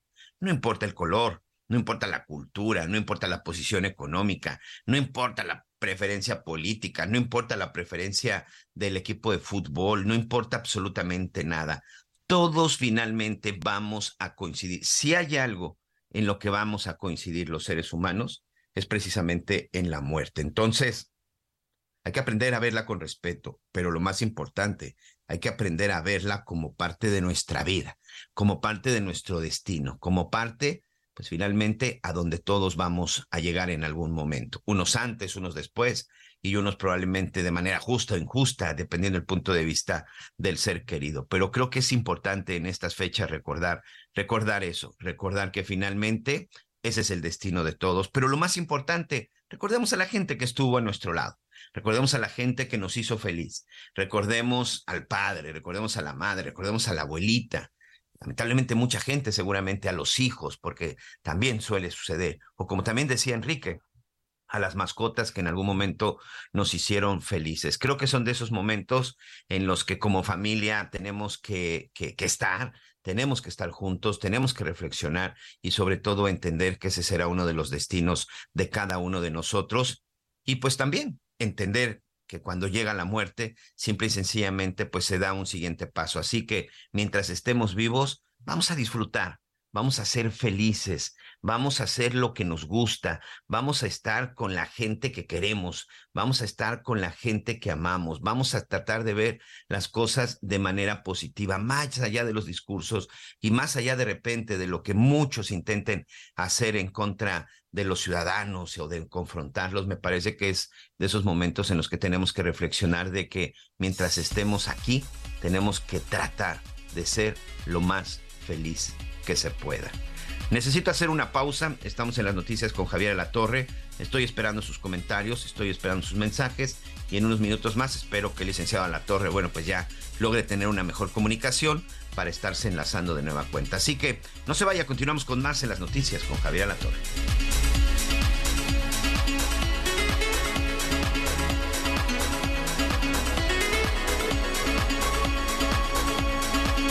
Conéctate con Ana María a través de Twitter, arroba Anita Lomelí. Sigue con nosotros. Volvemos con más noticias. Antes que los demás. Heraldo Radio, con la H que sí suena y ahora también se escucha. Todavía hay más información. Continuamos. Las noticias en resumen.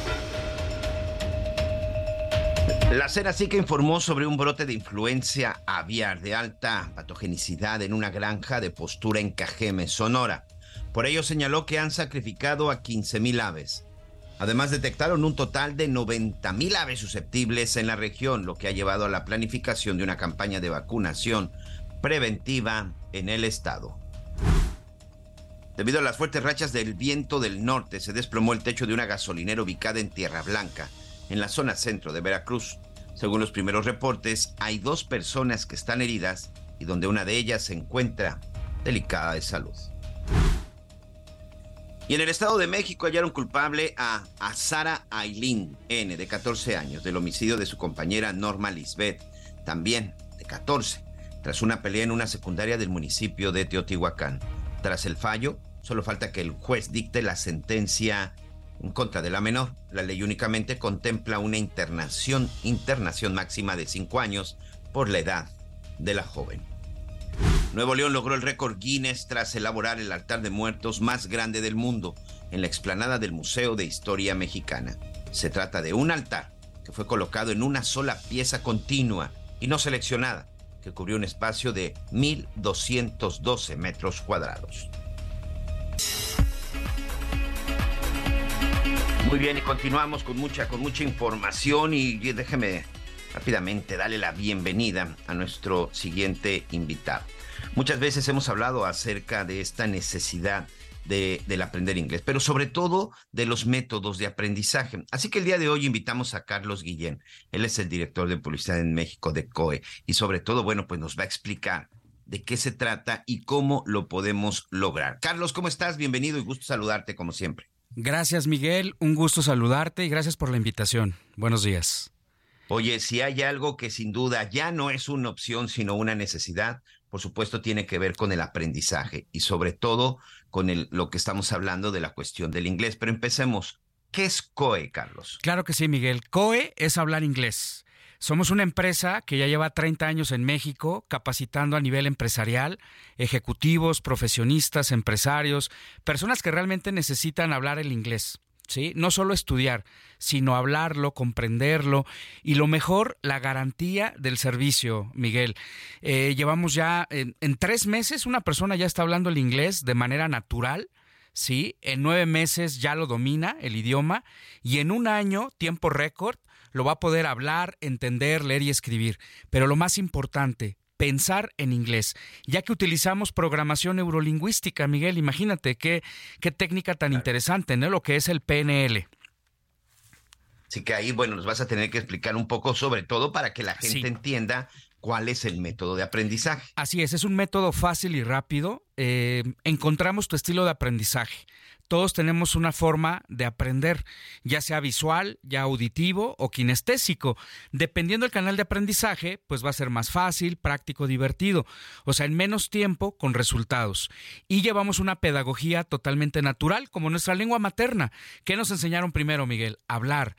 Segundo, a leer y escribir. Y hasta el último, la tediosa y aburrida gramática. No nos inventamos niveles de inglés. Somos una empresa que tiene un método de aprendizaje, tres niveles de inglés, 100% conversacional y lo más importante, la garantía que vas a hablar el inglés sí o sí. Si en tres meses hablas inglés, Miguel, ¿qué publicidad me vas a hacer a COE? No, por supuesto, positivo. La mejor. Alumno satisfecho trae más alumnos. Nuestro programa es 100% online. O sea, ya tenemos 14 años trabajando de manera virtual, Miguel. O sea, ya no tenemos el, eso de que no tenemos la experiencia, tenemos, estamos certificados. O sea, 14 años hablan de una experiencia que ya tenemos mucho tiempo aquí en el Heraldo Radio entregando estos beneficios académicos, ¿no? Y dime algo para que nuestros amigos, este, porque de pronto nos preguntamos y escuchamos pues muchos este, programas y dices, bueno, ¿cuál es la diferencia de COE con una escuela tradicional? Claro que sí. Utilizamos, por ejemplo, el método Fast and Easy que te comentaba. Eh, vamos a enfocarlo en modismos y tecnicismos porque manejamos vocabulario técnico en diversas profesiones.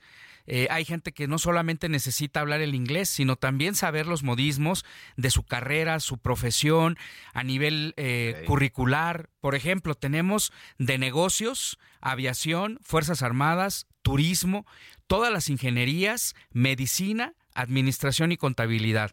O sea, ya tenemos esa especialidad para cada persona y tú eliges los horarios, no vas diario. Cada semana puedes cambiar el día y la hora y te conectas en tiempo real, Miguel. Ya, ya te puedes conectar desde tu casa, desde tu trabajo, desde tu automóvil.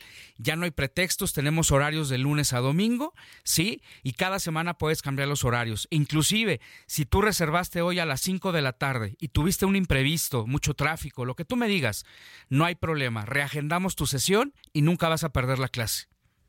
Me parece que este es un mensaje importante, sobre todo para los, pre- a los, para los profesionistas. Sí. Que prácticamente pues pueden ellos mismos eh, pues agendar sus, sus clases. Exactamente, en tiempo real, la clase en vivo, en directo, no tenemos clases grabadas y también tenemos desde la aplicación, desde tu celular puedes bajar las apps de COE y sigues practicando el inglés 24/7. ¿Y desde qué edad? Desde los 7 años, con que sepan leer y escribir, tenemos un programa exclusivo para niños de 7 a 12 y también el programa exclusivo para adultos hasta 80 años de edad. He tenido gente de 60, 70 años que están felices aprendiendo inglés con nosotros de una manera natural. No importa en qué nivel te ubiques, Miguel, desde pollito, chicken, gallina, gen, hasta personas que más o menos quieren el inglés, ¿no? Muy bien. Bueno, ya, eh, por último, regálanos el número. ¿Qué tenemos que Claro hacer? que sí. Voy a dar un teléfono ¿qué vamos a especialmente. a nuestros amigos. Sí, hoy, primero de noviembre, fíjate que estamos de especial eh, promoción escalofriante de una vez para que esta promoción puedan aprovechar antes de que termine el año ya hablando inglés. Voy a dar el teléfono para la gente que realmente tenga el interés, la necesidad o que quiera aprender el inglés definitivamente. Es el número 5555 020252. ¿Ya te lo aprendiste, Miguel? Repítemelo, por favor. 5555 0202 52. La verdad es que está muy sencillo. 55 55 0202 52. Sí. Y por favor, pues ya. es Voy a dar momento- una promoción. momento de To- llamar. toda la gente que mande WhatsApp con la palabra inglés, puede ser inglés o un emoji de, de susto, de calabacita, de fantasma, para la Algo promoción escalofriante. Vamos a dar un 60% de descuento. Escucharon bien, 60% en todos los pagos mensuales y las primeras 200 personas que ya estén whatsappeando la palabra inglés van a recibir un plan familiar 2 por 1. Es decir, al 60%, dos personas de la misma familia, amigos conocidos, y tienen dos claves de acceso distintas, Miguel. Cada quien va a ir a su horario diferente. ¿Qué te parece?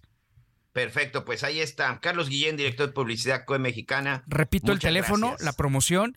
Lo más difícil para aprender inglés es tomar la decisión. Repito el teléfono para esta promoción. Tienen 10 minutos a partir de este momento, de aquí a las 12.50 de la mañana, 12.50 al, te repito el teléfono, 5555 020252. Lo repito, 5555 020252. Muy bien. WhatsApp con la palabra inglés. Gracias, Carlos. Saludos. Saludos, hasta luego. Muy bien, bueno, pues ahí está. No sé si ya tenemos por ahí al señor de la Torre. Sí, los estoy aquí escuchando que estás tomando tus clases de inglés y yo muy paciente. Dije, bueno, mientras me pongo a ir a Luis Miguel. A Luis Mi.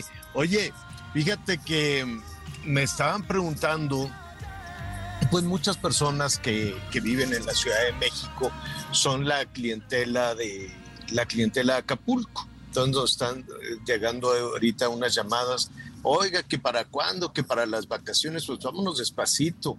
Y sabes que mucha gente tenía boletos, tiene, ya nos quitaron a Luis Miguel, ¿verdad? Es que son bien codos ahí en la cabina.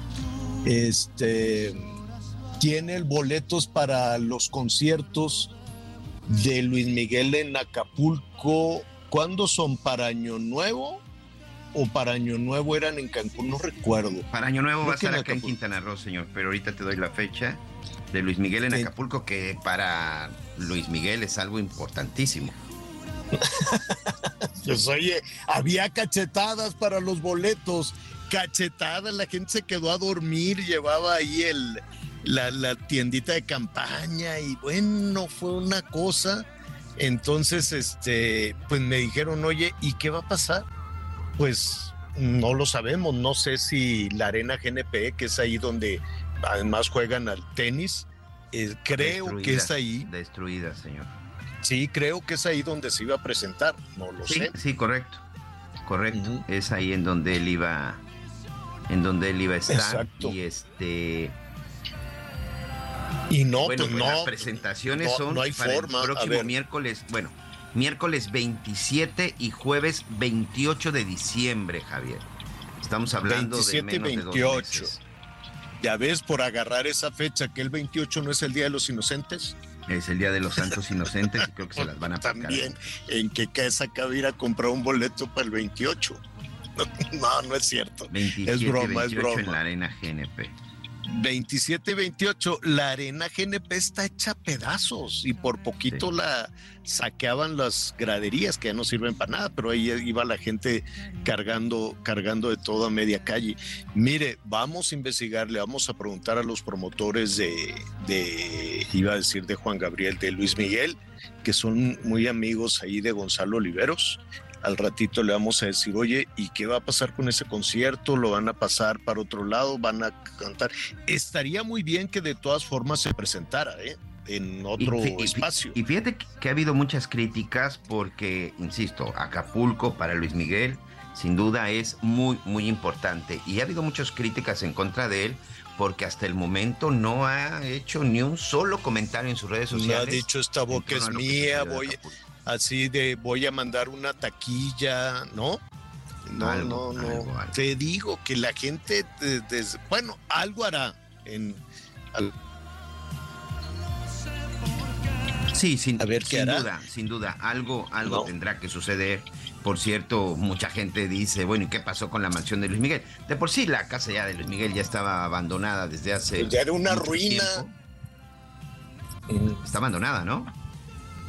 Sí, ya. No sé si, si parte de la serie la habrán hecho ahí, no sé si, si fueron y, pero pues es propiedad privada, no sé realmente, no sé de quién sea, de quién sea ahora. Bueno, pues hay preocupación, eh, nos están preguntando, lo voy a investigar, voy a ver qué va a suceder, no han dicho nada, ni los promotores, los organizadores, pues de la Arena GNP no hay nadie, entonces este, no hay nadie que, que, pueda resolver, apenas van a ver todos los destrozos, sí quedó hecha pedazos, pedazos, pedazos ahí, los carros volaban, se encimaban unos, unos a otros ahí, pues aunque nos digan que, que no estuvimos, sí estuvimos y, sí atestiguamos todo eso. Todavía traigo ahí la espinita que me digan que no es verdad.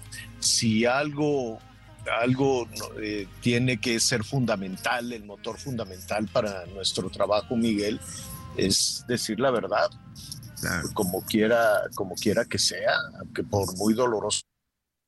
Ahora, ahí están las imágenes, ahí están las imágenes de Fuerza Informativa Azteca, ahí están las imágenes de Heraldo Televisión, están los testimonios de Heraldo Radio, ante eso no pueden decir que no, pero bueno, sinceramente ya no me sorprende, ya no me sorprende absolutamente nada de cuando quieran de pronto, pues, este, pues denostar el trabajo que se está haciendo con los medios de comunicación.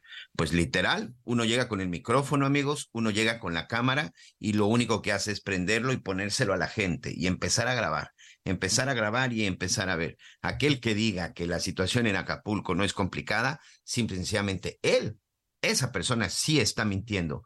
Alguien que diga que no es para tanto lo que ocurrió en Acapulco, perdón, pero esa información sí es equivocada, esa información sí es errónea, porque ahí están las imágenes de uno de los destinos más importantes, no de México, sino del mundo. Por cierto, en marzo del próximo año, aquí se iba a celebrar, como prácticamente es una tradición, eh, esta, esta famosa esta famosa feria o este famoso mercado turístico de Acapulco que atrae, que atrae a muchos empresarios nacionales e internacionales. El mercado de Acapulco del turismo eh, es un evento. Sí, señor. Sí, sí, te, escucho. Es el tianguis turístico. Sí, señor. Sí, es el tianguis turístico, que es una feria precisamente para promover, para promover al país, que ya lo habían sacado de Acapulco eh, para llevarse a cabo en diferentes, en diferentes partes, pero ya fue en Mérida, por en Acapulco, yo creo que, exacto, yo creo que lo van a regresar a, pues creo que ya estaba programado para diferentes ciudades. Pues, pues Acapulco no ahorita no está en condiciones de, de recibir absolutamente nada, entonces seguramente habrá habrá muchísimas cuestiones. Y nada, de buena pues fuente te digo que sí lo van a cambiar de sede, ¿eh? no va a ser en Acapulco. Sí, no, no, no. Definitivamente no creo que vaya a ser ahí. Eh, de todo corazón esperamos que se, que se recuperen pronto. Me queda muy claro que se van a recuperar con la inversión de las empresas, con la inversión de, de los eh, hoteleros, de las cadenas, se van a recuperar con la inversión que hagan los almacenes, que hagan, ¿no? O sea, es una plaza muy importante, van a tener que recuperarse de esa manera. La parte más difícil va a ser que la gente con sus propios recursos salga adelante, porque tienes toda la razón, ese anuncio rimbombante de que ahí van 63 mil y pico millones de pesos, pues tómelo con, como dicen, con dos granos de sal, tómelo con cautela, porque si le empieza a revisar, pues es el mismo dinero que ya se había programado para el gobierno del Estado. Simplemente le, mueven las fechas. Vamos a mandar esto, pues sí, ya estaba programado Sí, yo, yo dije desde la mañana, ¿a quién se lo van a quitar? ¿Al tren? Lo dudo, lo dudo, lo dudo mucho. Dicen nuestros amigos desde Oaxaca, muchísimas gracias. Eh, Javier, Miguel, eh, los escucho desde Oaxaca. Ramón Martínez, yo estoy de acuerdo en que se le reduzca el presupuesto a los partidos.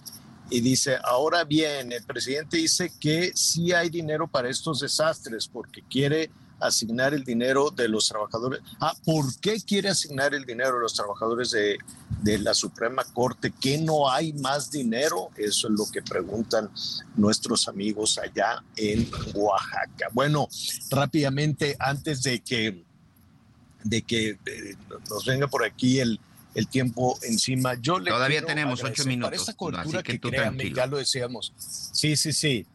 Ah, bueno, muy bien.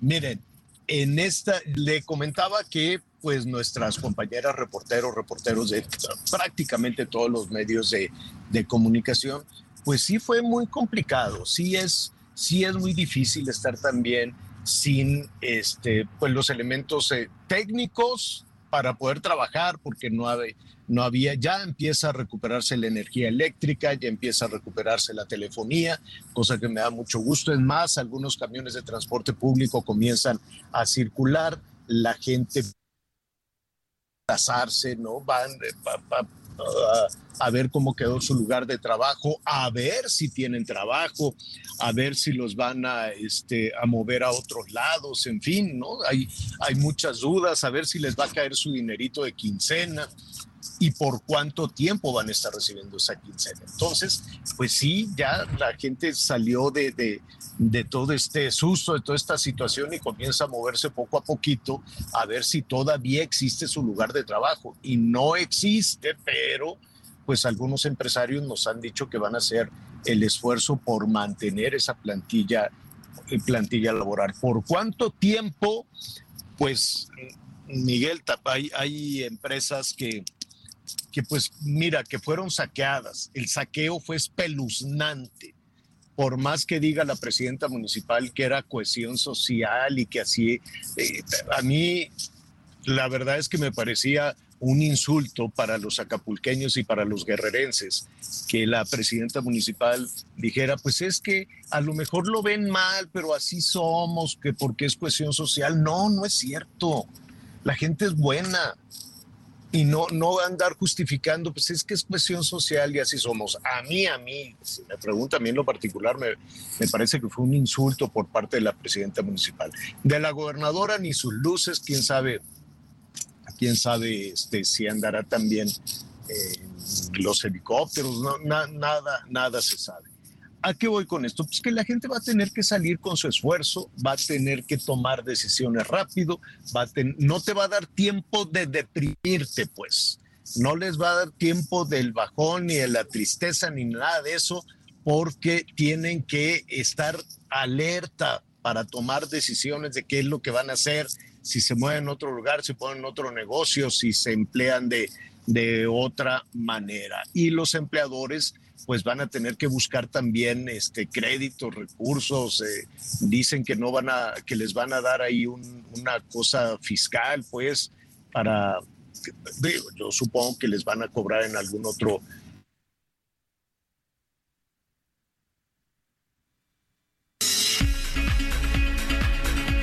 Sí, pues ahí continuamos, ahí continuamos precisamente con toda esta, con toda esta discusión de qué va a pasar con ese, con ese dinero. Y tenemos aquí muchos mensajes. Miren, aquí como siempre me da mucho gusto saludar a Lourdes López junto con su papá, señor José María, un excelente maestro y funcionario que ya es lástima, ya se retiró de la SEP. Nos dice, opinamos, mi papá y yo, que el dinero debe salir de los partidos para ayudar a Acapulco y quitar, bueno, pues todos los letreros que están ocurriendo ahí en la Ciudad de México con Clara Brugada, con Harfuch Sí. y pues toda la discusión que continúa, porque al final Claro. solo es basura electoral. Oye, Miguelón, rápidamente entonces, nada más decir que, que sí, porque luego me desvío a muchas cosas. ¿Fue muy complicada la cobertura? Sí. ¿Están batallando mucho las compañeras reporteros y reporteros? Sí, también. Y entonces, pues te quedabas a dormir algunos en los vehículos, otros en, en, eh, pues en, donde fuera. Y yo le agradezco a, Olevar- Olegario Vázquez Raña, Olegario Vázquez Aldir, eh, porque eh, abrieron las puertas eh, del Hotel Camino Real. Mira, hicieron un esfuerzo enorme de tenerlo más o menos en orden, ¿no? Y, y- y se están recuperando rapidísimo para la siguiente temporada, pero le dieron espacio a muchísimos eh, reporteras, reporteros para que por lo menos pasara ahí la noche sin luz, sin agua este, pero pues un, ya no estás durmiendo en la calle, ¿no? Ya no estabas durmiendo ahí en el, en el vehículo. Así es que gracias, muchísimas gracias. Le quiero agradecer también a Matre.pan que nos mandó un cargamento de pan que no sabes eh, cómo lo agradecieron. Eh, las personas damnificadas, las niñas y los niños huérfanos, los eh, ancianos de, de los asilos, y también le tocó a varios compañeros técnicos y a varios compañeros reporteros y reporteras de diferentes medios de comunicación. Qué rico el pan de muerto que nos mandaron. Muchísimas gracias a matre.pan. Vaya y este, nuestro reconocimiento, ese esfuerzo tan solidario que hacen. En fin, a lo que voy, Miguel, gente buena sí la hay. El medio es muy solidario, los periodistas, los medios de comunicación, todo el mundo muy solidarios para sacar adelante esta cobertura, cosa que, tú has estado en esas coberturas y tú sabes que en medio de las dificultades, pues entre, todo, entre todos nos, nos, nos ayudamos, así es que gracias también a, toda la familia Pasquerraña, gracias al Heraldo Radio por su, por su también el esfuerzo, por el apoyo, por la colaboración también nuestros compañeros corresponsales.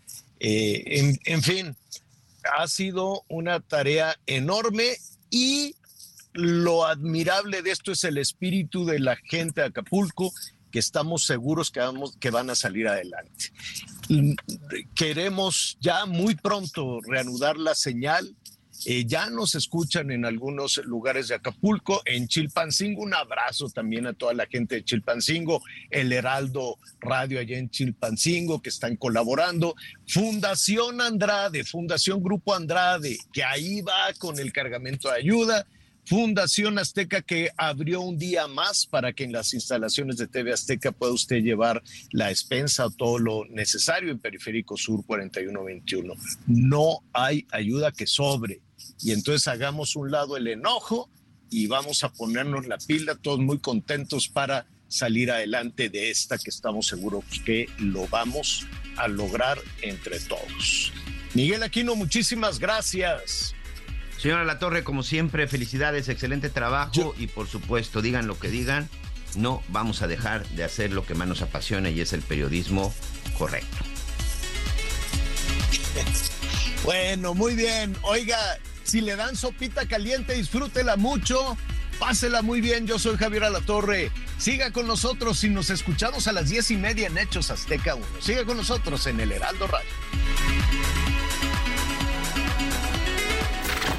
Gracias por acompañarnos en Las Noticias con Javier Alatorre. Ahora sí ya estás muy bien informado.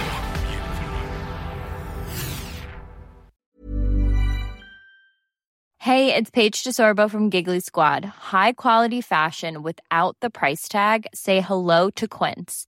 I'm snagging high-end essentials like cozy cashmere sweaters, sleek leather jackets, fine jewelry, and so much more. With Quince being 50 to 80% less than similar brands. And they partner with factories that prioritize safe, ethical, and responsible manufacturing. I love that. Luxury quality within reach. Go to quince.com slash style to get free shipping and 365 day returns on your next order. Quince.com slash style.